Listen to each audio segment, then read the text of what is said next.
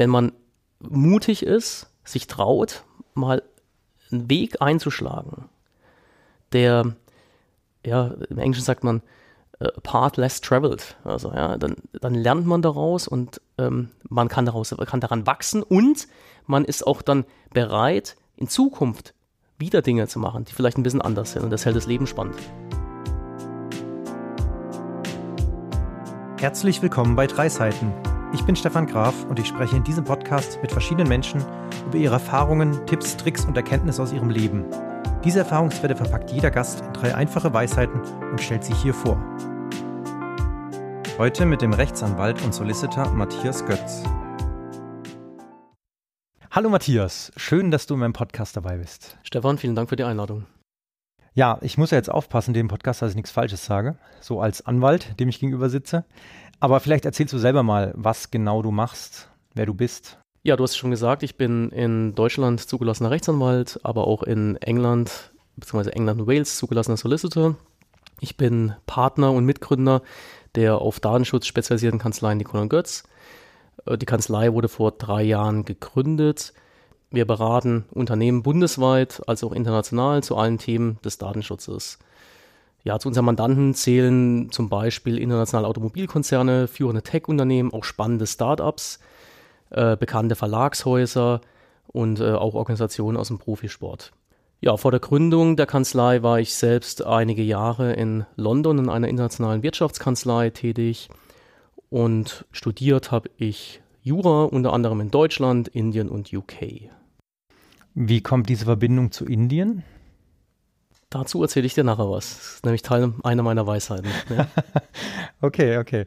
Und wieso hast du in England studiert oder ist das auch ein Teil der Weisheit? Ja, es ist durchaus, äh, vielleicht auch ein Teil meiner Weisheit, aber das kann ich schon mal erzählen. Ähm, es ist durchaus nicht unüblich nach dem Jurastudium, also nach dem ersten Examen, nach dem zweiten Examen, ein Master of Law zu machen, eine LLM. Das macht man dann meistens im englischsprachigen Ausland und genau so habe ich mich dann damals äh, an einer Universität in, in England beworben und habe dann ein sehr schönes Jahr dort gehabt, ja. Also das heißt, viele Anwälte in deinem Bereich gehen wirklich ins Ausland. Ich weiß, also ich habe keine Statistiken darüber. Ich weiß nicht, ob das viele sind, aber gerade wenn man international arbeiten möchte, auch wenn man in den internationalen Wirtschaftskanzleien arbeiten möchte, ist es nicht unüblich, dass man das macht. Ja, wie viele es am Ende machen, ist schwierig zu sagen. Es gibt so viele Juristen, ja, kann ich jetzt nicht sagen. Ja, aber es, ich kenne einige, die es gemacht haben. Ja. Mhm. Und wie kam es bei dir dazu, dass du Jura studiert hast? Ja, das war irgendwie von vornherein so angelegt, nicht? Schon zu Schulzeiten war eigentlich klar, ja, der Matthias, der studiert mal Jura, der wird Anwalt und für mich war immer klar, ich werde Jurist. Ähm, ich habe immer gern mit Sprache gearbeitet, äh, ich habe gern mit Leuten gearbeitet und von daher war das eigentlich, ich kann mich gar nicht zurück erinnern, wann das entschieden wurde von mir selbst oder auch von anderen, dass ich mal Jurist werde.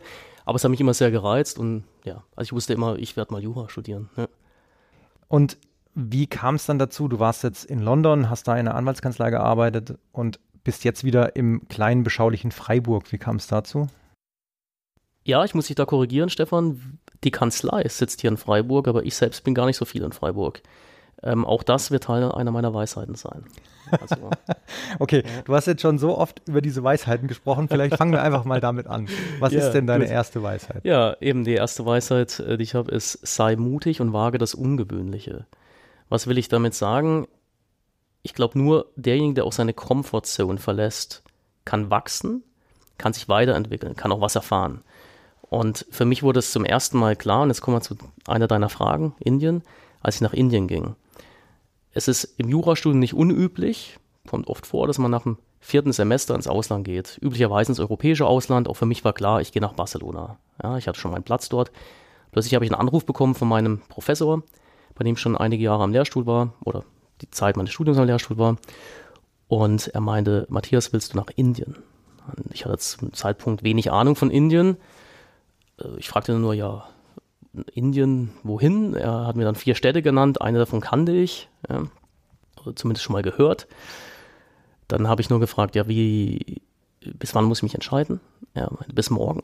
Ja, und äh, nach einer Stunde habe ich ihn angerufen und habe gesagt, ich mache das. Ja, vier Wochen später war ich in Bangalore und hatte ein extrem geiles Jahr, muss ich sagen, in dem ich viel gelernt habe, viele Menschen äh, kennengelernt habe, Kultur, Sprache, Essen, intens ein wirklich ein intensives Jahr. Und es war durchaus, es war 2007 zu dem Zeitpunkt etwas Ungewöhnliches. Also soweit ich weiß, äh, deine Zuhörer können da gern korrigieren, wenn sie was anderes wissen, war ich der erste deutsche Jurastudent, der dann ein Jahr in so einer indischen Universität verbracht hat.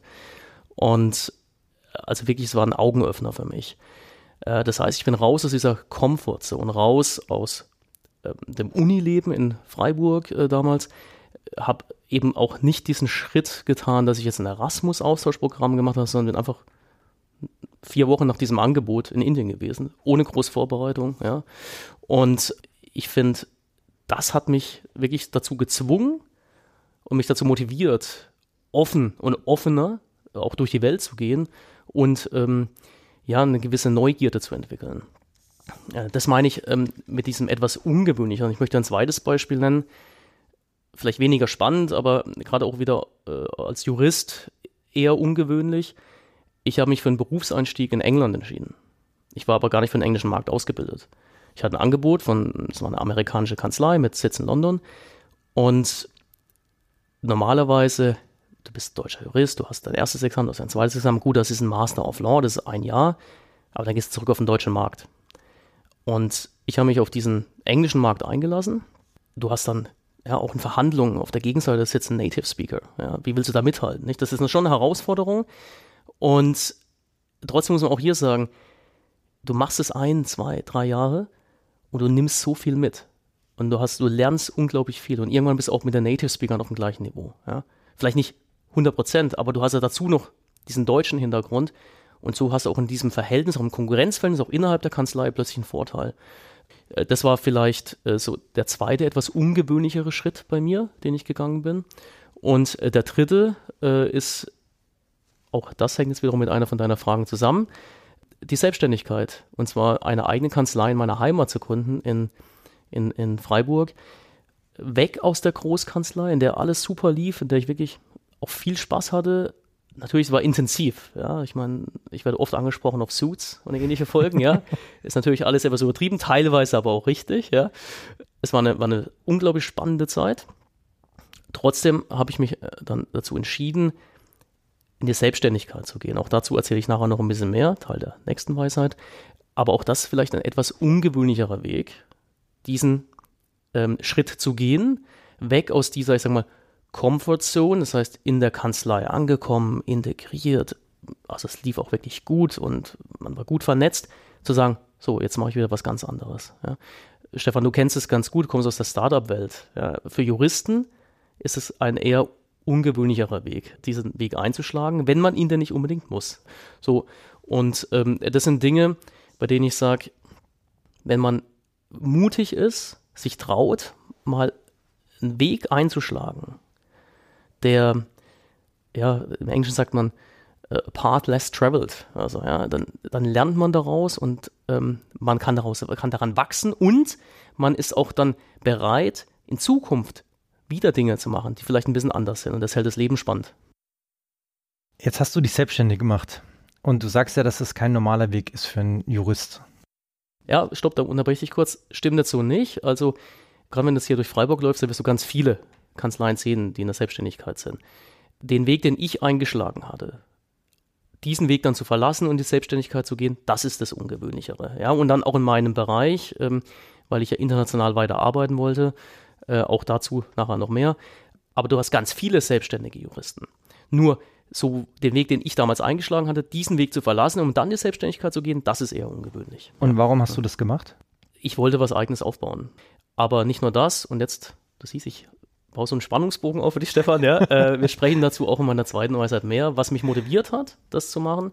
Aber was ich sagen kann, ist, ich wollte auch was Eigenes aufbauen. Ja, ich wollte irgendwie ja, für mich selbst auch was kreieren, etwas gestalten. Ähm, das war ein Aspekt. Ja. Eigentlich muss ich das Gespräch ja gar nicht führen, weil du, du führst dich ja selber immer zu deinen nächsten Weisheiten. Dann kommen wir doch einfach mal zur zweiten Weisheit. Ja, die zweite Weisheit äh, ist letztendlich, ähm, gestalte dein Umfeld nach deinen Bedürfnissen. Als meine Frau 2019 schwanger wurde, wir in London lebten, wussten wir, wir wollen mehr örtliche und zeitliche Flexibilität. Außerdem wollten wir dann mit Familie näher an unseren Familien sein. Problem ist, meine Frau ist Inderin.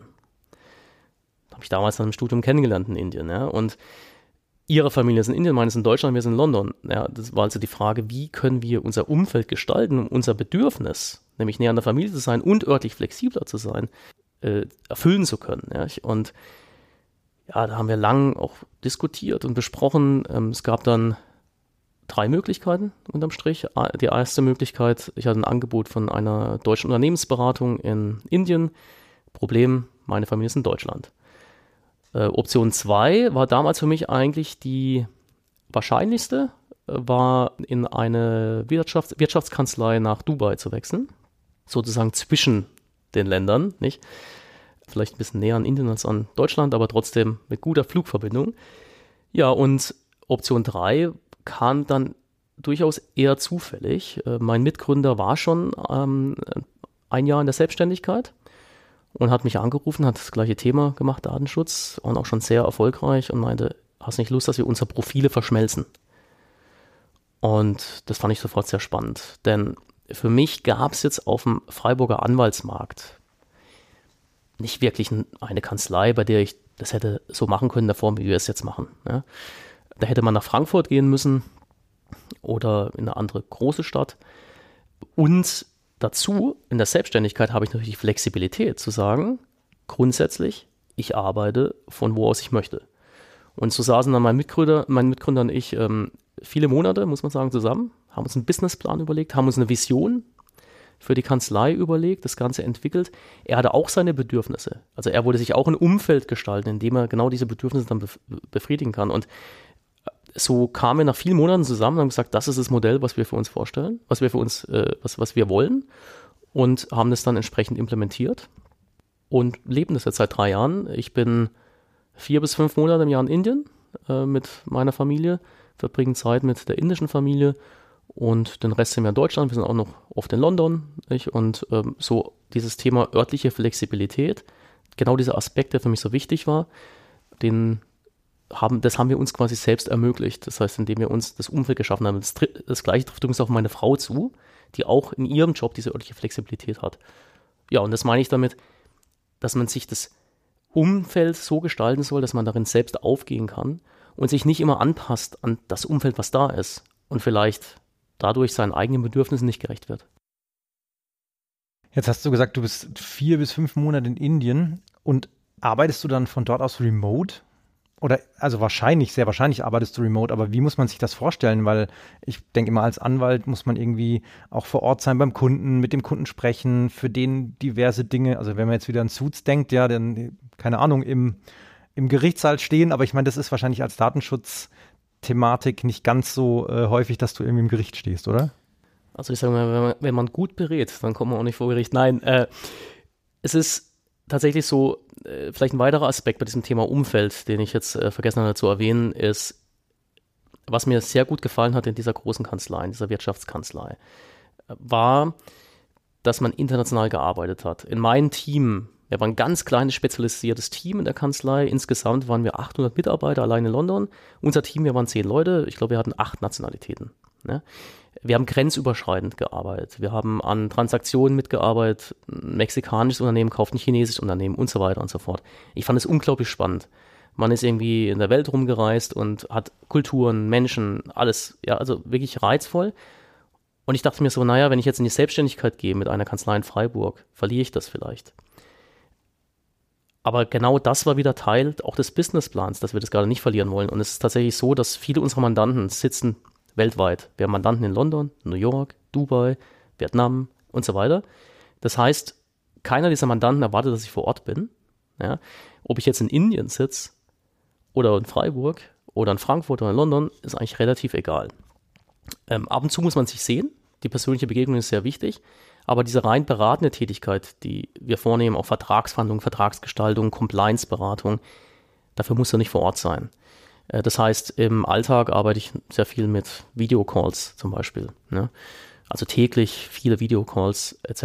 Aber ich versuche dann schon auch bei den Mandanten mindestens ein, zwei Mal im Jahr dann auch vor Ort zu sein, äh, um den persönlichen Kontakt zu halten.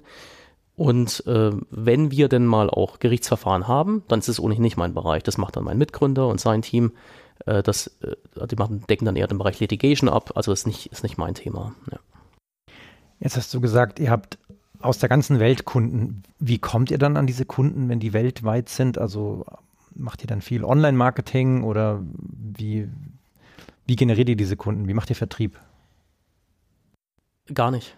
Ja, tatsächlich gar nicht. Ähm, also wir sind ein bisschen auf LinkedIn unterwegs mit unseren eigenen Profilen, schreiben da auch so mal ein bisschen was, veröffentlichen in ein paar Fachzeitschriften Aufträge, äh, Aufsätze. Aber tatsächlich, und vielleicht sind wir da auch ein bisschen privilegiert unterwegs, es wurde an uns herangetragen. Also das ist auch, und auch hier vielleicht nochmal, äh, erstens mein Mitgründer hatte schon sein Geschäft. Ganz spannend Unternehmen. Das heißt, es war schon eine Basis da. Das heißt, selbst wenn ich nichts mitgebracht hätte, selbst wenn ich nichts akquiriert hätte, es wäre ausreichend ein spannendes Geschäft da gewesen für uns. Das heißt, das Risiko, jetzt anders wieder als in einer Startup-Gründung von null, ja, war ja nicht wirklich groß. Ja. Und dazu war es, äh, also wirklich so Tag 1, Kanzlei wurde gegründet, sofort kamen die Anrufe. Ja, aus diesem Netzwerk von damals, aus meinem Studium aus England, aus Indien, ja, ach, du machst doch Datenschutz, du bist jetzt selbstständig. Können wir nicht mal sprechen. Ja, so können, können wir euch engagieren.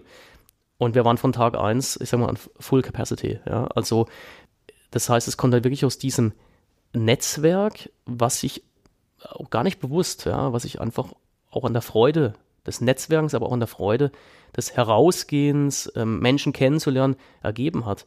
Und viele ehemalige Arbeitskollegen meiner alten Kanzlei aus London sind mittlerweile irgendwo Head of Legal irgendeines Unternehmens und wenn die am Datenschutz jemanden brauchen, brauchen, melden sie sich halt oft bei mir nicht. Und ja, also von daher nein, Marketing machen wir gar nicht. Ähm, wirklich, also kaum. Ja. Und äh, war bisher auch nicht notwendig. Ja. Also, aber wie gesagt, das ist, man muss auch dazu sagen, als wir uns vor drei Jahren gegründet hatten, war der Markt jetzt auch noch nicht so, dass du jetzt so viele Boutique-Kanzleien, also sagt man ja, also diese spezialisierten Kanzleien in dem Bereich hattest, die auf diesem Niveau schon beraten haben und vor allem auch international. Das heißt, meine Arbeit ist so 80, 90 Prozent auf Englisch. Mhm. Ja. Ähm, und das ist, da war damals ein gewisser Vorteil. Also wir wurden auch nach drei Monaten nach der Gründung angesprochen, ob wir irgendwo einen Pitch gehen wollen beim großen Konzern, internationaler Konzern. Und da sind wir rein. Wir hatten da gar nicht viel erwartet und wir haben das Ding dann gewonnen. Was vor allem auch damit zusammenhängt, dass wir das Englische anbieten konnten. Ja, und das sind so gewisse Vorteile und deshalb meine ich auch, wenn du das Ungewöhnliche wagst, ja, Weisheit 1, dass du dann auch Soft Skills erlangst, die dir dann in solchen Momenten weiterhelfen. Aber ja, wie gesagt, es ist durchaus, ja, muss man sagen, eine privilegierte Situation für uns auch immer gewesen und ergibt sich, glaube ich, zum einen aus der Marktsituation, die es vor drei Jahren, wie sie vor drei Jahren war, und auch einfach daraus, wie wir halt sind und weil wir unsere Profile verschmolzen haben. Mein Mitgründer hat ein anderes Profil als ich. Ja. Und genau, das ist, also so, so, hat sich dieses Netzwerk und dieser Mandantenstamm dann auch aufgebaut. Ja. Das ist natürlich eine sehr luxuriöse Position. Jetzt hast du bisher immer so ein bisschen Storytelling-mäßig zur nächsten Weisheit weitergeleitet. Was ist denn die dritte Weisheit? Ja, die dritte Weisheit ist kurz und knapp, bleib ehrlich. Ja, was meine ich damit? Man kann auch ein paar andere Buzzwords verwenden, die damit eng im Zusammenhang stehen. Transparenz, Loyalität, Fairness. Äh, damit bin ich immer gut gefahren im Leben. Und wenn ich jetzt auch hier wieder auf, auf die berufliche Situation zurückblicke, ich hatte für dieses Masterprogramm damals in England hatte ich einen Sponsor. Das war eine, eine größere deutsche Kanzlei, die haben mir das teilweise mitfinanziert. Und wir hatten uns mündlich darauf verständigt, dass ich nach meinem Studium zu denen zurückgehe. Ja, war auch schon klar, ich hatte auch ein Promotionsthema, ich hatte dann so halbtags gearbeitet, promoviert etc. Und dann kam ja diese wirklich eine einmalige Möglichkeit in London anzufangen. Das ist für einen deutschen Jurist wirklich ungewöhnlich, weil also gerade die großen Kanzleien, die haben alle ihre Offices in Deutschland, die, die brauchen dich nicht in London. Die sagen, geh nach Frankfurt, geh nach Berlin, ja, äh, aber hier wollen wir dich nicht. Es war wirklich eine einmalige Möglichkeit und ich bin dann sehr offen in das Gespräch gegangen mit dieser äh, deutschen Kanzlei und habe gesagt, hör zu, so sieht's aus. Ja. Dazu kam noch meine private Situation. Meine Frau ist indische Anwältin im Bereich Menschenrechte, Frauenrechte. Sie hat natürlich in London ganz andere Optionen gehabt beruflich als jetzt zum Beispiel auch in Deutschland. Ja. Und da hatte ich ein ganz offenes Gespräch über mehrere Stunden mit dieser deutschen Kanzlei. Und äh, es war ganz fair, ganz transparent. Und ich habe zu denen gesagt, ich komme zu euch zurück, wenn ihr darauf besteht, weil wir haben das mündlich vereinbart. Und das haben die sehr geschätzt und die haben gesagt, sie wollen mir hier keine Steine in den Weg legen. Und wir sind heute noch in engen Kontakt. Ja. Ähm, zweites Beispiel ist dann wiederum die nächste Kanzlei, diese Wirtschaftskanzlei in London, bei der ich war, in der auch viel in mich investiert wurde. Und als ich mich dann mit dem Gedanken der Selbstständigkeit beschäftigt habe, lange bevor ich dann gekündigt habe, bin ich schon auf mein damaliges Team zugegangen und habe gesagt, hör mal zu, ich beschäftige mich damit. Es könnte gut sein, dass ich in den nächsten Monaten kündigen werde. Nur, dass ihr Bescheid wisst, dass ihr euch darauf vorbereiten könnt. Es ging auch nicht, also es war denen auch völlig klar, ich habe gesagt, es ist nicht um irgendwie ein höheres Gehalt zu verhandeln oder sonst irgendwas, sondern ich bin hin, ich habe gesagt, ich brauche diese örtliche Flexibilität. Und das haben die auch sehr zu schätzen gewusst. Und wir sind bis heute noch in engen Kontakt. Ich war erst letzte Woche in Frankfurt mit meinem alten Chef ähm, Abendessen.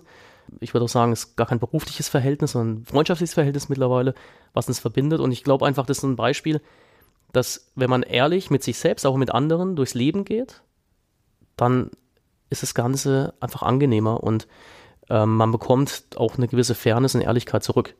Und das ist äh, meine dritte Weisheit. Ja.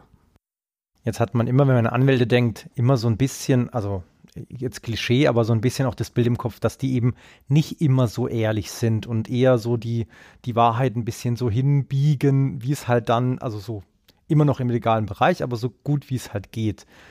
Wie ist da so deine Erfahrung oder dein Weg mit deinen Kunden auch? Mhm. Also zunächst muss ich sagen, auch hier vielleicht nochmal kurz zurück zum Thema gestalteten Umfeld äh, für dich, äh, so dass es nach deinen Bedürfnissen passt oder auf deine Bedürfnisse passt. Wir arbeiten nahezu ausschließlich mit Mandanten, mit denen wir uns auch identifizieren können. Ja, hinter, wir stehen hinter den Produkten und Dienstleistungen unserer Mandanten. Das ist übrigens auch das Schöne. Das heißt, wir können uns auch hier natürlich, wie gesagt, privilegiert aktuell, kann sich auch alles mal ändern, nicht? Aber wir können uns die Mandanten so ein bisschen aussuchen. Das heißt, in der Hinsicht bleiben auch wir uns selbst gegenüber ehrlich, weil wir sagen, ja, wir vertreten jetzt dieses Unternehmen oder dieses Unternehmen und wir stehen dahinter. Ne? Und dann darfst du nicht vergessen, wir machen ja vor allem Compliance-Beratung. Das heißt nach innen rein. Wir helfen den Prozesse zu gestalten, vielleicht auch Vertragsverhandlungen zu führen, ja, und so weiter. Aber das ist jetzt nicht so, dass wir jetzt vor Gericht sind und irgendwie versuchen, ja, so. Aber das Credo übrigens des Anwalts ist durchaus immer ehrlich zu sein, ja. Also hier haben wir vielleicht auch, ja, Suits und solche Folgen im Kopf, Boston Legal, nicht, und so weiter, für die Älteren der Zuhörer, ja. Ähm, aber nee, das, ich glaube, das Thema Ehrlichkeit spielt jetzt so in der Form, wie wir arbeiten. Also da gibt es jetzt gar keine Diskussion, ob man da mal irgendwo im Bereich des gerade noch so Vertretbaren irgendwas argumentiert. Ich war durchaus zu Studienzeiten auch ähm, in der einen oder anderen kleineren Kanzlei mal ähm, unterwegs und klar, da geht es dann schon auch anders ab. Ja? Dann äh, muss man sich auch vor dem Mandanten im Erbrechtsstreit, so im Familienstreit äh, dann irgendwie profilieren, nicht? Und dann, klar, das ist dann schon mal noch ein anderes Arbeiten, aber ich würde sagen, dass äh, trotz allem ein ehrliches Arbeiten, ja. Ja, also von daher, da darf man sich jetzt nicht blenden lassen von den, von den Serien, die man so sieht. Ja. okay, sei ehrlich. Genau, also bleib ehrlich, genau. Bleib, bleib ehrlich. Bleib ehrlich ja. zu dir selbst, aber auch mit den anderen, also mit deinem Umfeld. Ja. Mhm. Genau. Sehr schöne Weisheiten. Wirklich, also und ich finde es auch schön, dass du sie so ineinander gewoben hast. Mhm. Ja. Gut, dann ähm, habe ich jetzt noch trotzdem eine Frage an dich. Wenn du in der Zeit zurückreisen könntest zu deinem 13-jährigen Ich, was würdest du dir selbst sagen? Ja, also wenn ich jetzt zurückblicke, ich denke, es gibt eine Sache, die ich auf jeden Fall anders gemacht hätte. Ich wäre schon mal, ich wäre früher ins Ausland. Also ich hätte wahrscheinlich einen Schulaustausch mal gemacht. Ich hätte vielleicht das äh, freiwillige soziale Jahr oder Zivildienst damals im Ausland gemacht, äh, weil ich finde einfach, es geht gar nicht darum, dass man ein, zwei Wochen nach Spanien, Italien reist. Ich finde, das Leben im Ausland ist gerade das, was, ja, was, was einen schult, was einen lehrt. Auch für das Leben dann wiederum zu Hause. Ne? Das heißt, ich hätte meinem 13-jährigen Ich wahrscheinlich gesagt, geh raus in die Welt. So oft und so, so, so lange du kannst. Ja? Aber ganz wichtig, und ich muss sagen, das ist mir, glaube ich, persönlich immer ganz gut gelungen, die Wurzeln nicht zu vergessen, wo man herkommt. Dazu gehören Freunde aus Schulzeiten, dazu gehören gehört die Fußballmannschaft, ja, dazu gehört vor allem natürlich die Familie, weil diese Wurzeln oder ich sag mal, das, was man hat in der Heimat, was man zu Hause hat, das ist auch das, ich sag mal, das Sicherheitsnetz, was man hat, ja, wenn man mal fällt, ja. Äh, Gerade wenn man vielleicht ab und zu mal etwas anderes macht, was anderes versucht, dann ist das das, was dich aufhängt. Und das darf man nie vergessen, weil das ist auch das, was die Grundlage dafür bildet, dass man überhaupt rausgehen kann und Dinge versuchen kann. Und äh, von daher, genau. Also dem 30 ich sage ich, geh raus in die Welt, vergiss aber nicht deine Wurzeln. Sehr schöne Worte zum Abschluss. Vergiss nicht deine Wurzeln. Cool. Ja, dann sind wir durch. Ja, danke dir, Stefan. Danke dir für die Antworten, für die Weisheiten, für die Verwebung des Ganzen und für vielleicht auch das bisschen Geradebiegen des nicht ganz äh, so tollen Klischees der Anwälte. vielleicht äh, sind ein paar Anwälte da draußen und Anwältinnen, die das jetzt gut finden, dass du das ein bisschen gerade gebogen hast, dass auch da Ehrlichkeit zählt. Finde ich sehr schön. Und ja, Dankeschön. Also vielleicht kann ich da noch eins sagen, Stefan, berufsrechtlich gesehen müssen Anwälte ehrlich sein. Ne? Wie du es jetzt dann interpretierst in der Praxis, ist eine andere Frage, aber tatsächlich ist es so, man ist quasi, man ist ein Organ der Rechtspflege. Ja? Also von daher muss man ehrlich sein. Ne? Sehr schön. Man muss ehrlich sein. Genau. Damit beenden wir den Podcast. Vielen Dank, dass du da warst. Und danke für deine ehrlichen Worte. Bis zum nächsten Mal. Danke, Stefan. Ciao.